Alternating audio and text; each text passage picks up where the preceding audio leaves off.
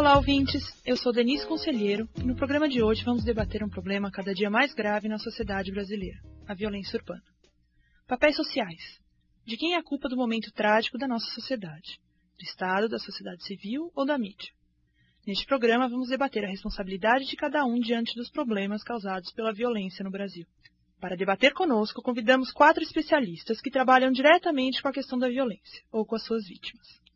Um dos nossos convidados é Fabrício Toledo, coordenador do CRAVE, Centro de Referência e Apoio à Vítima de Violência. Obrigado pela sua presença, Fabrício. Você poderia resumir para os nossos ouvintes qual é o trabalho do CRAVE?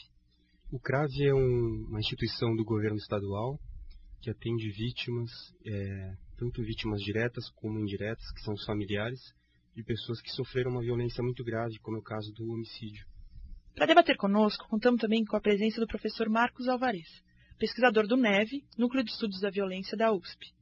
O professor Alvarez também é doutor em Sociologia e professor da FEFELESH. Obrigada por atender ao nosso convite, professor. Você poderia dar uma ideia para os nossos ouvintes do tipo de pesquisa que o NEVE desenvolve? O NEVE é o Núcleo de Estudos da Violência da Universidade de São Paulo, é um núcleo de pesquisa, mas também de intervenção.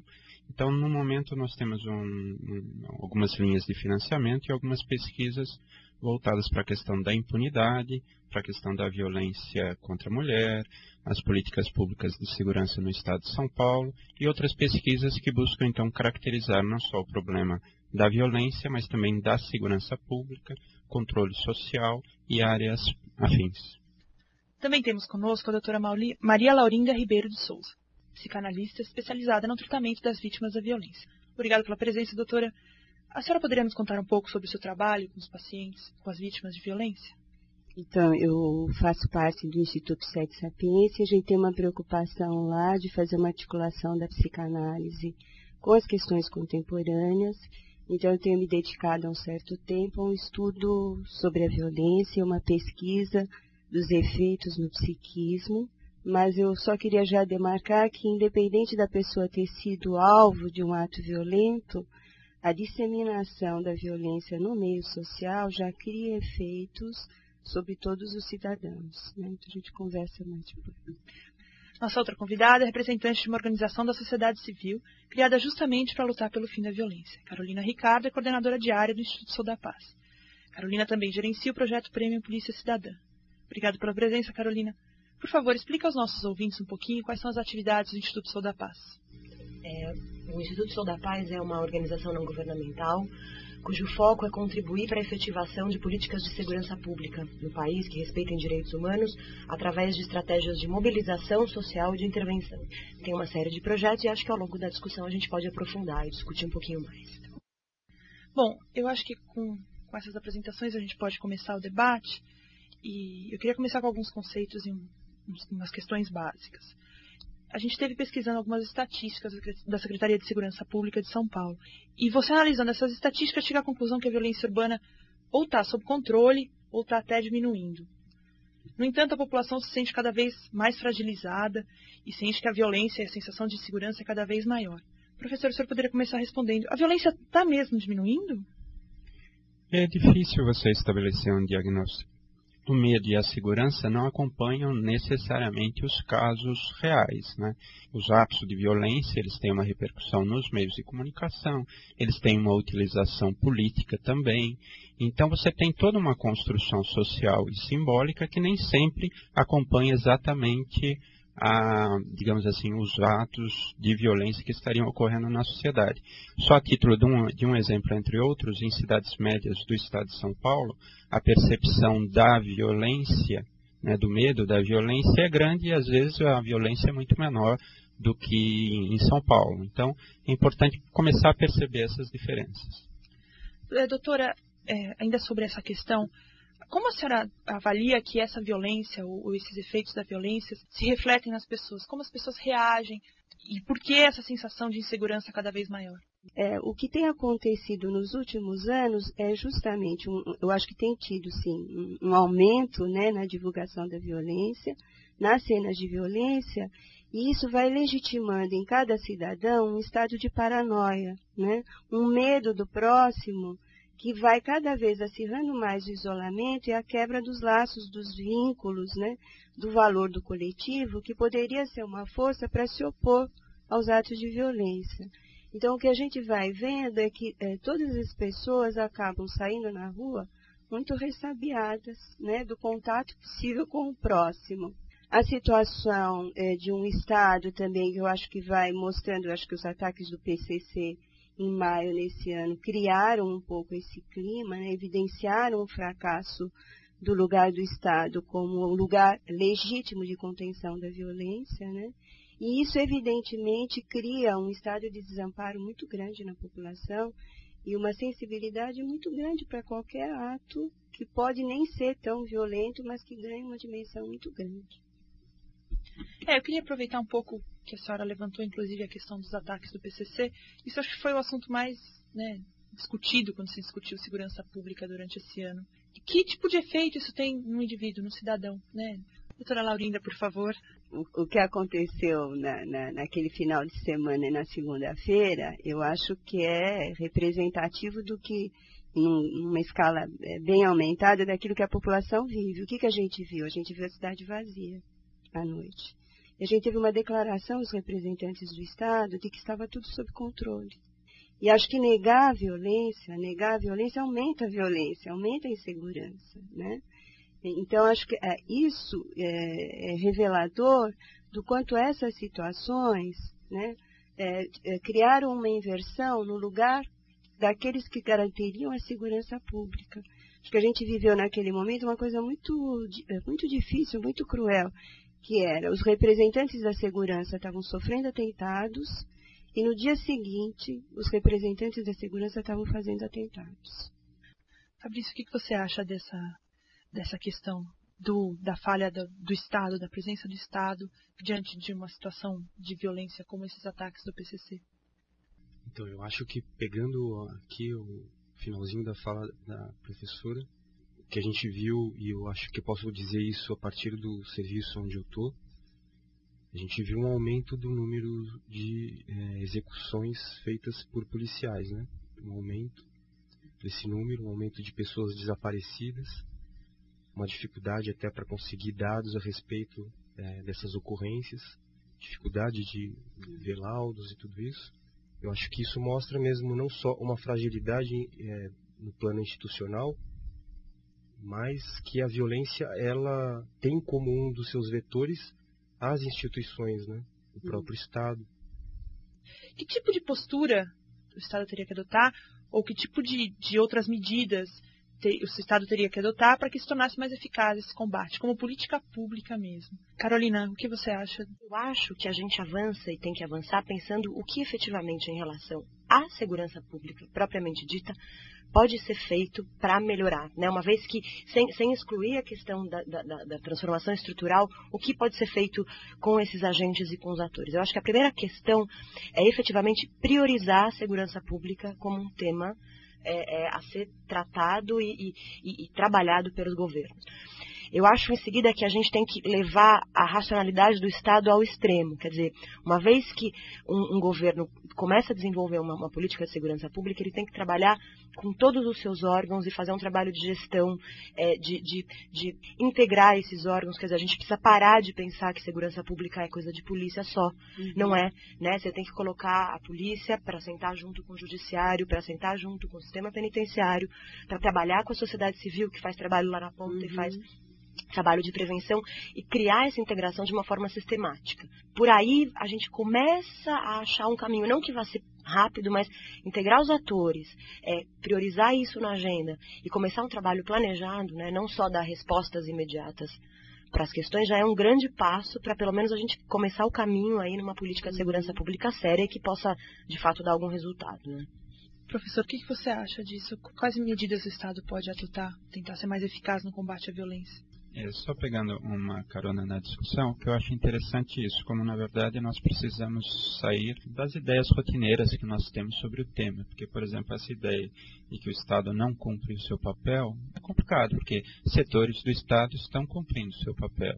Um, inclusive, esse discurso foi utilizado no, no debate do, do referendo de modo muito perverso, na ideia uhum. de que, uhum. já que o Estado não cumpre o seu papel, então que nos deixe, pelo menos, com o direito de portar arma, de autodefesa. Então foi uma forma de um discurso muito conservador, né, fazer uma espécie de cidadania defensiva, não tem uma consistência clara, mas essa ideia, já que o Estado nada faz, nós vamos né, é, ter, manter pelo menos esse direito com todas as consequências que nós vimos. Eu, aproveitando um pouco o gancho do que o professor falou a respeito dos movimentos conservadores, extremistas, a gente pode notar hoje que há um grande crescimento desses movimentos na sociedade civil. Eu queria saber, doutora, por favor, é, qual o apelo desses movimentos e por que, que eles estão crescendo? O que, que a senhora atribui o crescimento desses movimentos extremistas que pregam a diminuição da maioridade penal, por exemplo, e outros movimentos nessa linha? Eu acho que vai na, na linha daquilo que eu já tinha falado anteriormente, que quando é, você tem um estado crescente de violência e um estado de desamparo que vai ficando muito evidente, o primeiro movimento é o de retaliação, é, olho por olho, dente por dente, né? É, então, se a justiça fracassa ou se não se acredita nos dispositivos capazes né, de fazer valer a legalidade, esses grupos se organizam como autodefesa mesmo. Acho que tem nessa linha que o Marcos tinha falado. Numa tentativa de fazer a, a lei a, a, no seu próprio interesse. É, eu acho que tem uma coisa significativa na violência para a gente pensar, acho que também vai nisso que o Fabrício disse antes, de que uma, uma coletividade ela pode crescer e se manter coesa pelo valor que ela dá à vida e como ela conta a história dos seus mortos. E o que a gente vai assistindo é, não são histórias de pessoas mortas, são números de mortos. Então, uma cultura que não fala da história dos seus mortos, que não pode nomear, quando aconteceram as chacinas do PCC, uma das brigas dos meios de comunicação é que se desse o nome das pessoas. Isso é muito significativo simbolicamente, né, Marcos? Que a gente possa nomear, possa dizer quem são as pessoas e não que a gente trabalhe com essas pessoas só com um número.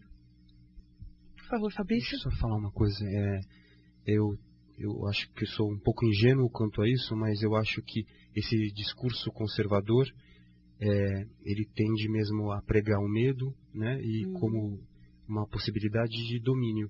E eu vejo isso com muito medo mesmo, porque eu acho que é um refinamento e uma sutileza de um exercício de opressão que vem avançando e se tornando, então, como eu disse, mais refinado há muito tempo. Eu acho que a ideia lá do inimigo interno né, da ditadura é, ainda era alguma coisa bem grosseira. Hoje a gente tem uma coisa muito mais sutil, muito mais refinada, e a todo momento esse discurso vem para retomar a ideia de um inimigo interno e aí vale tudo, né?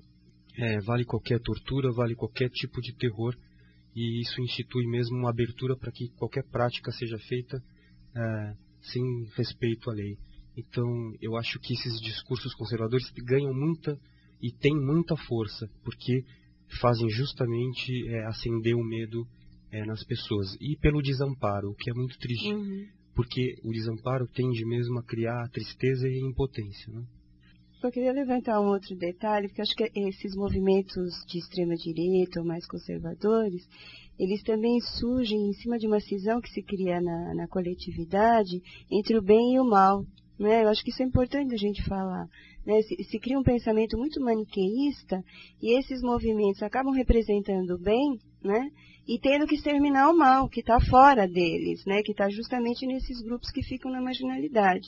E o que a gente tem assistido ultimamente é que as lutas que se colocam nessa cisão entre o bem e o mal têm sido muito mais violentas, né? que, o, que o mal retorna com muito mais virulência. Né? A gente não precisa nem falar do que está acontecendo no eixo do mal, né? é, a preocupação que fica, na verdade, é o quanto esses movimentos conservadores e, e mais extremistas conseguem influenciar não só a sociedade civil, como também alguns setores e algumas consegue se ver reflexo deles em políticas públicas. Você acha que isso já é possível de se notar, Carolina? Ah, eu acho que sim e sempre, né? Acho que essa, essa, esse movimento, essa, essa, essa linha mais conservadora, esse jeito de ver e de trabalhar com as questões da violência. Acho que hoje a gente vive muito isso, mas isso é uma coisa que vem é construído, né? Eu nem tenho tantos elementos para analisar essa, esse aspecto cultural, mas ele é, uhum. né? Não é de hoje, quer dizer, acho que essa, esse discurso conservador, essa, essa, essa fala do, do, do, crime o tempo todo, e eu acho que é, é difícil saber o que pauta, né? Uma, o que baliza uma coisa, se é esse discurso, esse, essa onda conservadora que vem crescendo, se constituindo ao longo da nossa história também, se é ela que pauta as políticas ou vice-versa. Quer dizer, eu acho que é um movimento mesmo que se, que se retroalimenta. Né? Então, eu acho que o que a gente tem até hoje, o que a gente teve até hoje, de, nem, nem chamo, não chamaria de política, mas de ações de segurança pública, foram e são ainda muito reflexo disso. Né? Eu acho que é uma coisa, é, alimenta os discursos dos políticos. Se a gente olhar o debate político historicamente, quer dizer, quem se apropriou do tema da segurança pública sempre foram os políticos conservadores da direita extrema. Então, esse tema, quando apareceu no debate público, já sempre apareceu com força desse, desse lado, né, repressão, rota na rua, uhum. respeito aos direitos, direitos humanos, direito de bandido. Então, acho que já está dado. O que, o que a gente precisa agora é achar um espaço, uma brecha, uma brecha como o, Marcos fala, construir, qualificar o debate para fazendo essa transformação que tem que ser mútua também, quer dizer, da política para a sociedade, quer dizer, o que, o que a sociedade quer, né, que política tem que ser, que também vai ser um processo de, de, de construção de diálogo entre um setor e outro para que a coisa se, se transforme. Não vai ser só a política pública, nem tampouco é, é, o discurso da sociedade que vai fazer a coisa mudar, mas sim é, as duas coisas trabalhando em, em conjunto. Você está ouvindo Violência e Debate. No próximo bloco, acompanhe a discussão sobre o papel da sociedade civil no combate à violência.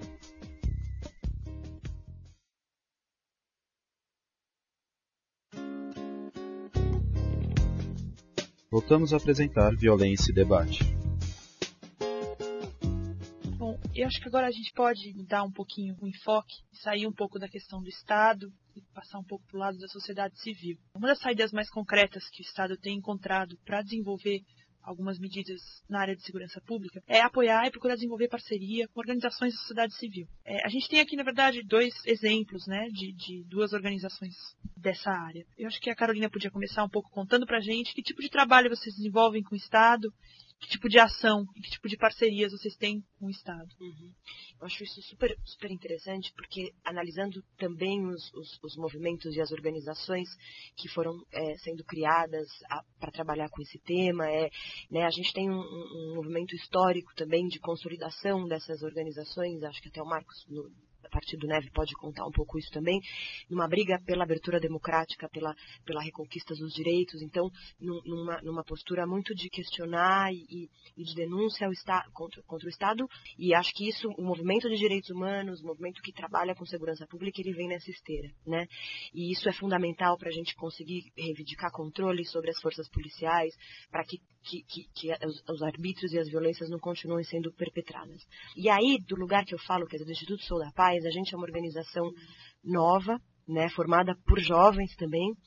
E a gente tenta, quer dizer, a gente, é, a gente quis, nessa linha de, de, de trabalho, dar um, um, outro passo. Quer dizer, eu acho que além da, da, da, denúncia, que é fundamental para qualquer transformação, a gente começou a querer ser propositivo também. Né? Então, acho que o Sol da Paz ele, ele, ele se fortalece nessa linha, tentando fazer as parcerias. Então, é, é, não só com é, a força policial, mas também como é, auxiliar um pouco o poder público, não entrar e substituir? Então, acho que essa linha de trabalhar em parceria, de propor, de tentar construir, testar formas e metodologias de trabalho, é uma grande, uma linha forte de atuação e que eu acho que a sociedade civil pode contribuir fazendo um trabalho nessa linha. Bom, só para situar os nossos ouvintes, o programa de hoje é sobre violência urbana. Contamos com a presença do professor Marcos Alvarez, do Neve, do Fabrício Toledo, coordenador do CRAVE, da psicanalista doutora Maria Laurinda Ribeiro de Souza e de Carolina Machado, representante do Sul da Paz é, continuando o nosso debate sobre as organizações da sociedade civil. Fabrício, você poderia contar para a gente um pouco sobre o trabalho do CRAB, sobre esse projeto desenvolvido em parceria com a Secretaria de Justiça do Estado? Eu acho que a questão das parcerias entre Estado e sociedade civil, acho que tem um milhão de aspectos, né? E a gente podia falar sobre vantagens e desvantagens e tal. Eu acho que, como é a sua pergunta, falar de uma experiência mais concreta. O CRAVE é, um programa governamental que tem uma parceria também com o nível federal de governo, não é? até porque o atendimento à vítima ele faz parte de um sistema nacional de atendimento às vítimas, que é uma política da Secretaria Especial de Direitos Humanos, e na sua execução ele é feito então em parceria com a sociedade civil. É, atualmente o CRAVE, feito pela Secretaria da Justiça, apresentada por mim, em parceria com o Instituto Terapon Adolescência, né, que é uma entidade relativamente nova também. E eu acho que o que a gente foi percebendo como valor dessa parceria foi é, a possibilidade de manejar um certo engessamento que as políticas governamentais têm, né, até porque a violência e o atendimento à vítima elas impõem uma certa dinâmica necessária para lidar com essa questão e eu acho que essas parcerias elas têm este valor né, de, de, de possibilitar um manejo mais dinâmico em relação a essas questões. Também resgata aquilo que tradicionalmente e até que, que funda essa parceria, que é a possibilidade da sociedade civil é, fazer a crítica em relação ao papel e à função do Estado, mas, como a, a Carolina falou, de também trazer sua experiência. Eu acho que são junções é, que podem trazer muitos benefícios e eu acho que no CRAVE a gente viu isso nitidamente. Né? É, agora, a gente também sabe de, de muitas experiências em que isso só significa uma terceirização, que isso significa uma desresponsabilização do Estado. Né? É, a minha próxima pergunta, inclusive, era exatamente nesse sentido, que a participação da sociedade civil é positiva, isso acho que é consenso, e a pergunta é justamente até que ponto a transferência dessa responsabilidade de desenvolvimento, de, de, propos, de proposição de políticas públicas ou de desenvolvimento de medidas de combate à violência não é uma transferência da responsabilidade do Estado para a sociedade civil. Professor, se eu poderia começar respondendo? Então, primeiro, eu acho interessante, por exemplo, que a Carolina e o Fabrício estavam, estavam colocando, porque é justamente isso. O discurso conservador vai colocar justamente a ideia de que eu tenho uma retórica de direitos humanos, defender bandidos, etc. Uhum. Isso não, não se sustenta de modo nenhum, porque nós temos iniciativas já há muito tempo, né, como a Carolina colocava, esses movimentos são propositivos, então acho que nesse sentido é que é importante, e aí que eu, seria uma questão que eu acho que vale a pena frisar, que é importante dar mais visibilidade tanto a essas iniciativas uhum. quanto a essas discussões. Então o que eu acho básico é que todas essas iniciativas, elas se dão dentro de marcos legais, dentro de uma proposta civilizadora, dentro de concepções de direitos humanos. Então me parece que elas têm uma coerência, é claro que se coloca o tempo todo essa questão da desresponsabilização do Estado, mas hum, de modo nenhum me parece que são tão alarmantes quanto em outros setores, por exemplo, a questão do crescimento da segurança privada. Aí sim nós temos um espaço de discussão, de momentos, né, acho que até nós temos uma situação de não controle, daí eu não, não, não gravei os dados, mas há um grande número né, de, de, de, empresas agindo nesse sentido. Então, aí sim eu acho que nós encontramos claramente um problema né, uhum. e o uhum. perigo justamente disso. Doutora Laurinda. Eu não concordo com, com o Marcos e, e com isso que está sendo discutido. Acho que a gente precisa criar mecanismos de que a sociedade civil participe, faça o seu papel também, mas que faça o seu papel reivindicando a ação do Estado, né? legitimando certas ações que são que caberiam ao Estado. A gente tem situações perversas, acho que isso que o Marcos colocou, né, da, da segurança privada, né, que vai é, se tornando perversa mesmo. Acho que a gente tem a mesma questão na educação e na saúde, né, onde a terceirização desses serviços muitas vezes implica numa privatização, né? E aí com uma série de abusos onde a cooperação se transforma num, num abuso de poder e numa destituição daquilo que caberia ao Estado. Carolina, você concorda com a doutora Laurinda?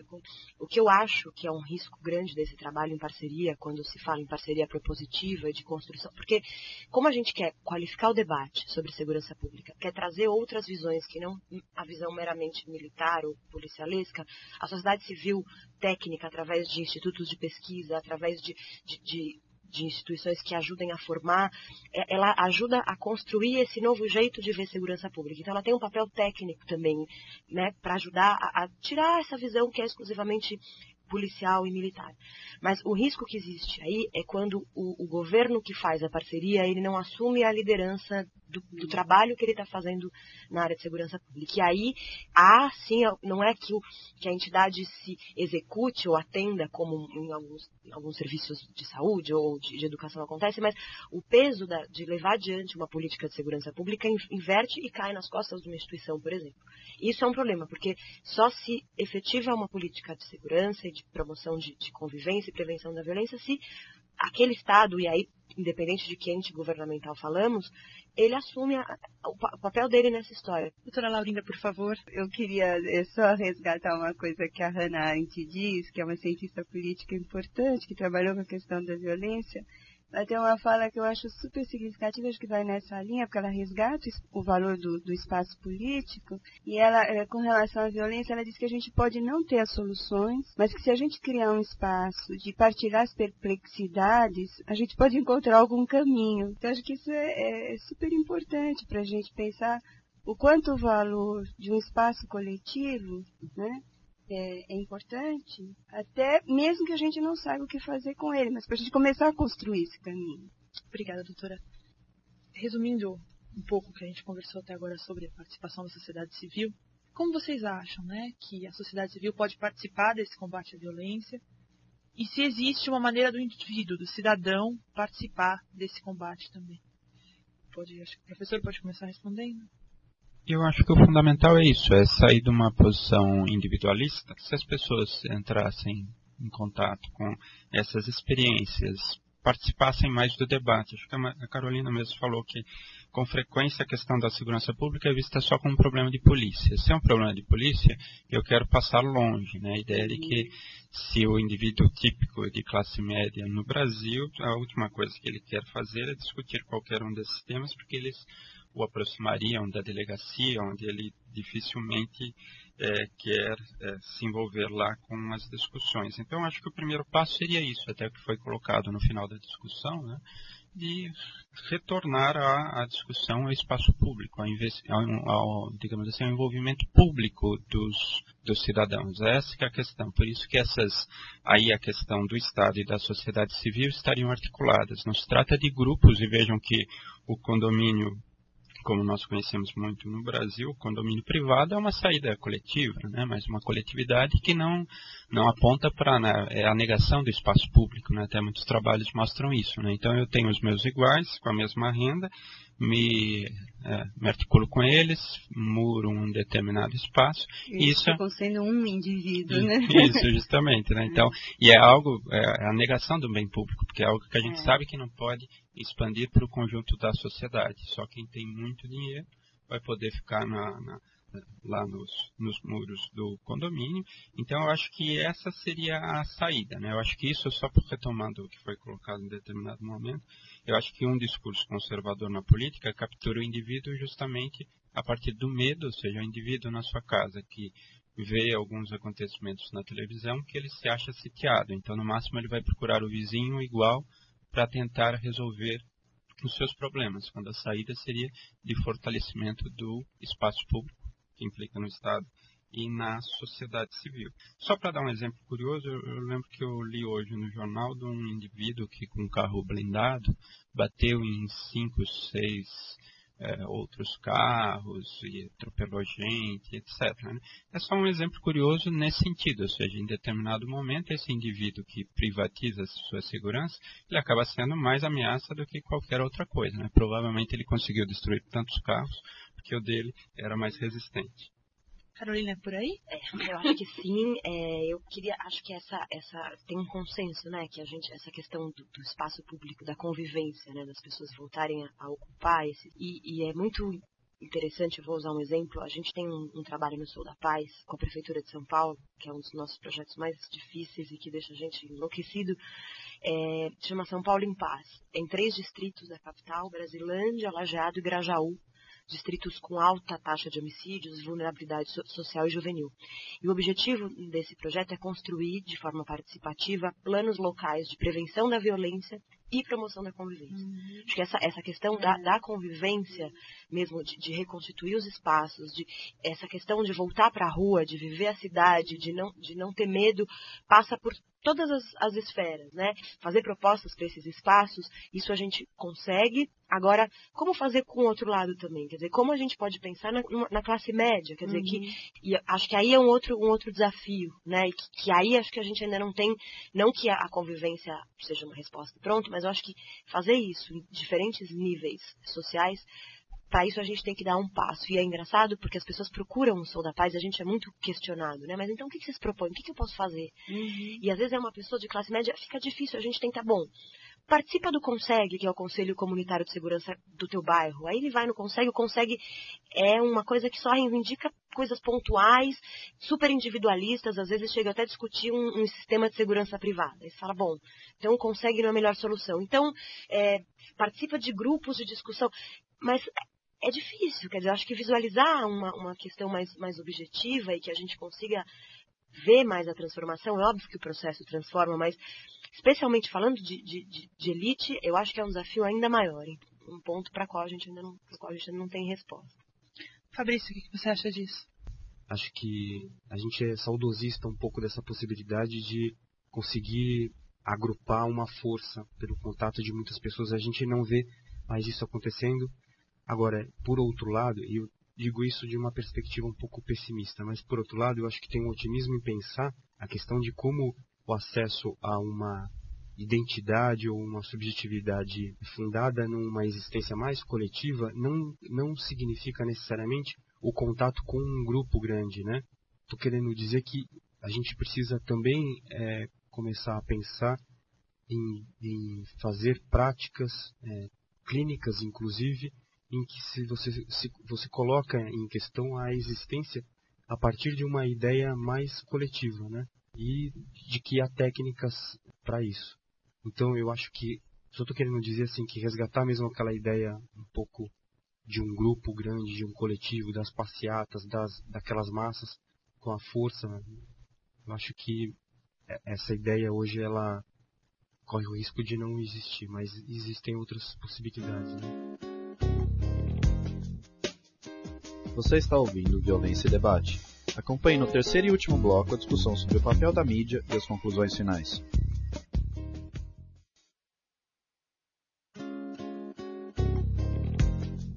Voltamos a apresentar Violência e Debate. É, Para lembrar os nossos ouvintes, o programa de hoje é sobre violência urbana, com a presença do professor Marcos Alvarezo Neve, Fabrício Toledo, coordenador do CRAVE, da psicanalista Maria Laurinda Ribeiro de Souza e de Carolina Ricardo, representante do Sou da Paz. Eu queria mudar um pouco o enfoque para discutir um pouco o papel da mídia, toda essa questão da violência. Alguns episódios recentes do nosso cotidiano, como a gente já citou bastante, os ataques do PCC e algumas outras questões relativas à segurança, mostram que às vezes o tratamento que a imprensa dá à questão da violência pode estar um tanto quanto equivocado.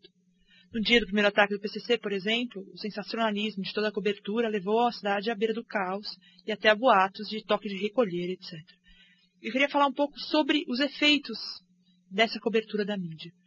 Queria começar com a doutora, queria perguntar para a doutora Laurinda o que, que a senhora acha? Esse tipo de sensacionalismo acaba por banalizar a violência. Bom, eu acho que é muito difícil responder, responder isso. Assim, de uma maneira geral, é verdade que tem um sensacionalismo que vai banalizando as cenas de violência. É, eu ouvi vários, vários comentários de que isso que aconteceu com o PCC, para tomar um caso bem específico, foi um excesso da mídia. Agora, eu tenho uma avaliação que, independentemente do excesso da mídia, o fato em si era muito significativo. Eu acho que foi pelo fato em si, de tornar visível em São Paulo uma situação que a gente conhecia de outros estados, notadamente do Rio de Janeiro, mas que deixou em, carne viva a fragilidade do sistema penitenciário, capacidade de organização né, desses eh, prisioneiros, desses eh, criminosos, e, e, a falta de força do Estado para se contrapor a isso. Professor, o senhor concorda com a doutora Maria Laurinda? Eu concordo, sim, porque eu acho até na, na, tônica do nosso debate, eu acho que a ideia é essa, sair um pouco da visão mais banalizada, né? Então eu estava pensando um pouco isso. Na verdade, acusar a, os meios de comunicação também é fácil, assim como não surte muito efeito, né? Agora, que ainda assim, eu acho que a grande imprensa não é, não consegue problematizar muito essas questões, acho que é um, um fato. Né? Então, mas eu não vejo como específico desses acontecimentos, mas sim essa questão da própria democratização da mídia. Carolina, você concorda com esse diagnóstico? Eu, eu acho é interessante, porque em geral quando a gente de, debate essa questão, aparece assim a mídia demonizada, né? E aí eu vi duas colocações que, né, você fica até, né, mas eu acho, acho que é super importante porque assim, para sair um pouco desse, dessa coisa. Então a mídia é responsável e ponto. Na verdade, acho que tem muito a, a que se entender ainda qual é efetivamente o papel da mídia nisso, quer dizer, uhum. o que que uma mensagem comunicada e como ela é comunicada, que impacto ela tem. A sensação que fica é que sim, a mídia dá muito mais espaço é, para os problemas de violência, quer dizer, de, é, vende mais, né? Falar do crime uhum. e, portanto, isso de uma forma sendo bem genérica, né? De uma forma geral, talvez é, é, para as pessoas que não, não acabem não desenvolvendo tanto senso crítico, ajude, a, contribua para o aumento do medo, mas isso é, de fato é muito genérico, muito superficial. Né? Eu acho que falta ainda nesse debate a gente, a gente aprofundar mais. O que eu sinto, e aí eu acho que eu falo um pouco sem medo, que acho que um pouco o, o próprio professor Marcos colocou também, é que muitas vezes o debate aparece de forma muito simplificada. E aí eu acho que, é um, acho que atrapalha, porque se a gente quer qualificar o debate, mostrar a complexidade da questão, quando você aponta apenas dois lados, ou querendo dizer do bem e do mal, isso atrapalha e não vai ajudar a gente a, a qualificar o debate. Fabrício, você concorda que a mídia acaba por simplificar esse debate? Ah, sem dúvida. Eu acho que, por mais que a gente possa imaginar e possa ver uma função pública é, no papel da mídia, ela é, são empresas é, privadas, têm interesses econômicos, né? Com algumas exceções aí de instituições mesmo públicas. É, eu estava pensando, por exemplo, um debate como esse de aprofundamento em relação à violência, onde é que a gente encontra, é muito raro, né? Eu acho também que a gente precisa ver as mídias na sua multiplicidade, uhum. a gente vai encontrar desde programas dessa linha é, do terror, né? Que uhum. aí fica defendendo pena de morte, dá vazão e amplifica esse discurso, é, esse discurso conservador, incitando até uma ideia de, é, de vingança privada, de autoritarismo. A gente também tem, acho que hoje os meios de comunicação tendem a se democratizar, tem internet, outro, outros acessos aí também que a gente encontra pluralidades, né? Para comentar, é, para fazer prognósticos, né? Eu queria que vocês me dessem a opinião de vocês a respeito de como essa cobertura da mídia, como esse trabalho da mídia mais a longo prazo pode ser estruturado, sugestões para que isso possa melhorar, para que ela possa auxiliar também no combate à violência, que afinal é uma tarefa né, de todos. Eu queria começar com a doutora Maria Laurinda respondendo, por favor. Que bom, porque eu, eu queria aproveitar o gancho. Porque é tão difícil responder isso de uma maneira geral que talvez a gente tivesse que fazer análises mais localizadas mesmo de certas coberturas, né, para poder fazer uma análise melhor. É, eu acho que, é, assim, eu tenho visto na mídia e nos jornais, principalmente, alguns colunistas enfatizando certas práticas de combate à violência muito importantes. Então, acho que a mídia também tem um lugar aí, né, de divulgação de formas de combate à violência, e aí eu acho que, que, que, a gente pode usar bem os meios de comunicação, né? Que isso é um, é um fator importante. Professor, o que você acha disso? Então, eu concordo, eu faria até uma espécie de brincadeira que eu estava pensando aqui que não caberia mais, não teríamos mais espaço para o repórter policial, mas sim para o repórter de segurança pública. Isso faria uma diferença fundamental, porque o problema é isso. A ideia é que vende, então, um certo sensacionalismo na área, o que precisaria ser modificado, né? Claro que é difícil, são empresas de comunicação, mas acho que valeria a pena a brincadeira. Então, um repórter de segurança pública não seria aquele da porta da cadeia esperando acontecer alguma coisa, mas seria esse que cobriria as iniciativas da sociedade civil, do Estado, da, da Justiça. E ele teria uma outra formação, né? Eu sei que é uma brincadeira, mas eu acho que se a gente vai começar a discussão, a gente pode pensar isso, né? De uma formação diferenciada também, alguém que não vai para aquele olhar né, da segurança pública como caso de polícia, né? Bom, eu vou pedir para vocês é, dizerem em resumo de tudo que a gente debateu aqui, o que vocês acham que é a função de cada um e que cada um, Estado, sociedade civil, indivíduo ou mídia, pode fazer em resumo para ajudar a combater a violência. Eu queria começar com a Carolina, por favor, você pode começar. Nossa, eu acho que, bom, difícil. De toda forma, é, acho importante o Estado ter um papel fundamental. Acho que naquela linha do que a gente falou, de pensar em é, é, sem, sem, banalizar por usar muito a palavra, mas em política de segurança, né? Uma coisa de mais curto, médio, longo prazo, quer dizer, integrando os atores efetivamente, mexer na estrutura da polícia, mexer na estrutura do sistema é, penitenciário, colocar o judiciário para trabalhar junto, é, aliar as instâncias de governo, quer dizer, governo federal, governo estadual, governo federal tem que trabalhar juntos nessa, nessa questão, e aí sempre aberto ao diálogo e à participação da sociedade civil, né, seja como controle, como a gente falou, de fiscalização e acompanhamento, seja para ajudar a construir metodologias com informação, com pesquisa, com trabalho, é, acho que a mídia, nessa linha, conseguir fazer algumas mudanças. De fato, uma editoria, mudar de uma editoria de polícia para uma editoria de segurança pública, pode fazer muita diferença. São algumas ideias aí para esses, esses atores e quem sabe a gente começa a caminhar e avançar aí para um, um, um local de menos violência. Fabrício, qual você acha que é o papel de cada um e que medidas cada um pode adotar? Então, o que me veio à cabeça foi uma frase que eu ouvi de alguém, que era já uma paródia, frase de outro alguém, que era hum. mais ou menos assim, a política é assunto muito sério para deixar para os políticos. E aí eu tô, tô pegando o conceito de política, né, como essa ideia não de partidos políticos, mas a ideia de política como a essência da vida do ser humano, né?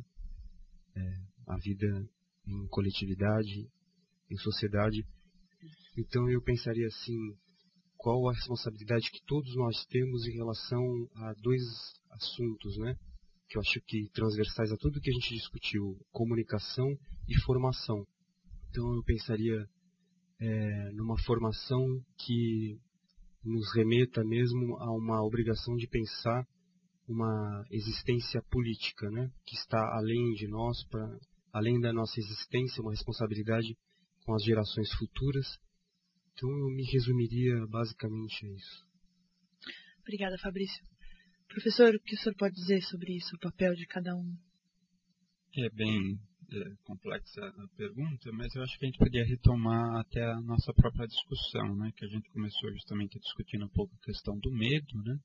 Então, de alguma forma, eu acho que uma reflexão, o exercício do pensamento, a experiência né, de de grupos, de entidades, nos ajudam a pelo menos perceber que as saídas o tempo todo estão colocadas, né? qualquer diagnóstico muito negativo ou positivos é, está, né, acaba se distanciando da realidade, então a gente vê que existem propostas, né, existe a possibilidade justamente de, do que muitos colocam de discutir, então, políticas públicas de segurança, né, sair dessa, dessa chave da segurança pública, que afinal tem toda uma história complicada no Brasil, e pensarmos nisso, né, reconstrução de um espaço público, claro que não é fácil, porque é um espaço público digamos assim, construído a partir da diferença, né? Então já não aí uma diferença nossa em relação a outros momentos históricos, mas afinal, né? Me parece que não há nenhuma outra saída civilizada a não ser essa em que possamos pensar a construção de uma sociedade inclusiva de reconhecimento, onde as, as políticas públicas de segurança precisam estar presentes, mas justamente dentro dos marcos da legalidade e da civilidade. Doutora Maria Laurinda? Eu só queria resgatar é, isso que se a gente começou a falar do medo, poder legitimar situações onde o medo cabe, né, e, e é legítimo, é, isso é muito importante. Então eu vou puxar um pouco a sardinha para o meu lado, falando como psicanalista, é que nem sempre, é evidente que a gente não tem soluções ou conclusões gerais, mas até partindo de campos específicos, a gente pode levantar algumas condições importantes. Então, do ponto de vista da constituição psíquica, eu acho que a gente tem um trabalho de reconhecimento importante do conflito. Né? Acho que o Fabrício levantou isso algumas vezes, de que a gente não tem respostas lineares, mas que a gente tem uma cultura em conflito, que reconhecer o conflito é muito importante. Poder discriminar atos de violência é algo que é importante e criar espaços de escuta, né? De, de, de, legitimar o reconhecimento de que o que a pessoa viveu foi de fato uma cena de violência, eu acho que é uma contribuição importante das áreas que trabalham com a construção da subjetividade. Obrigada, doutora. É, Para encerrar o nosso debate, eu queria dizer que o microfone está aberto para alguém deseja fazer as considerações finais. Pode ficar à vontade.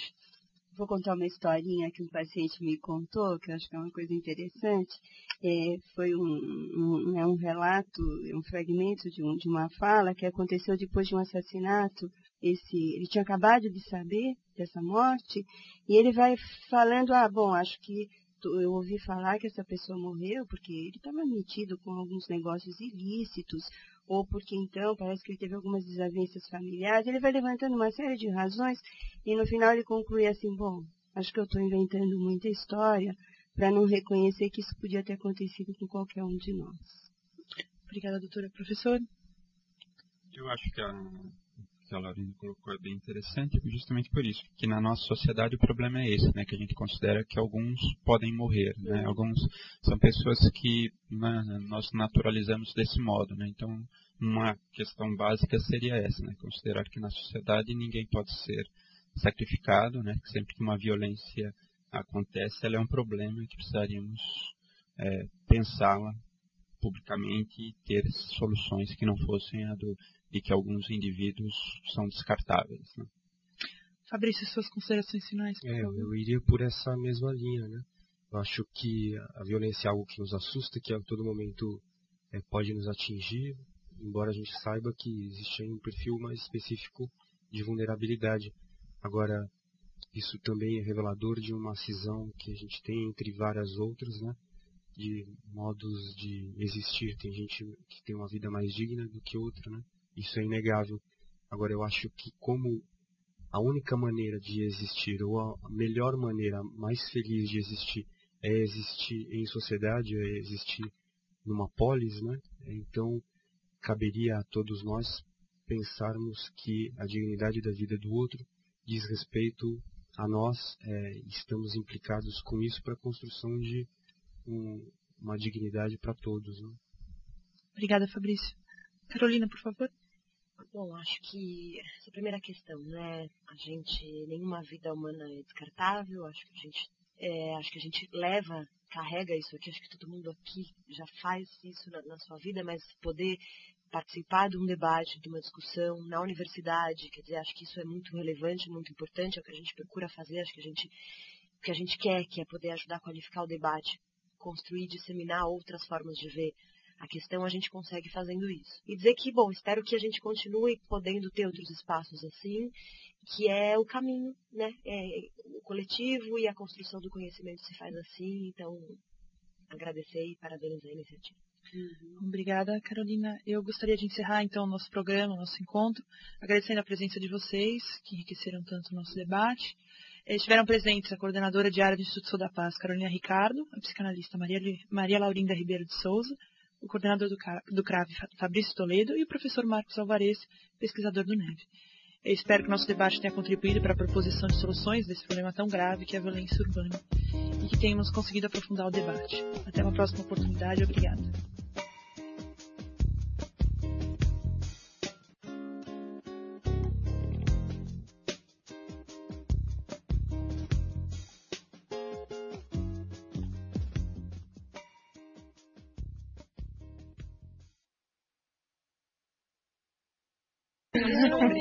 É todo mundo, tudo ótimo. Você pega um bravo, né?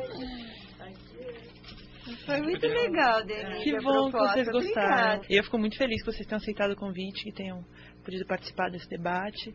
Para mim é muito satisfatório. Eu, pessoalmente, sou apaixonada por, por essa discussão. Então, legal. o meu crescimento pessoal, então, não tem nem como medir. E eu agradeço muito a participação de vocês. Vamos. Eu acho Fabricio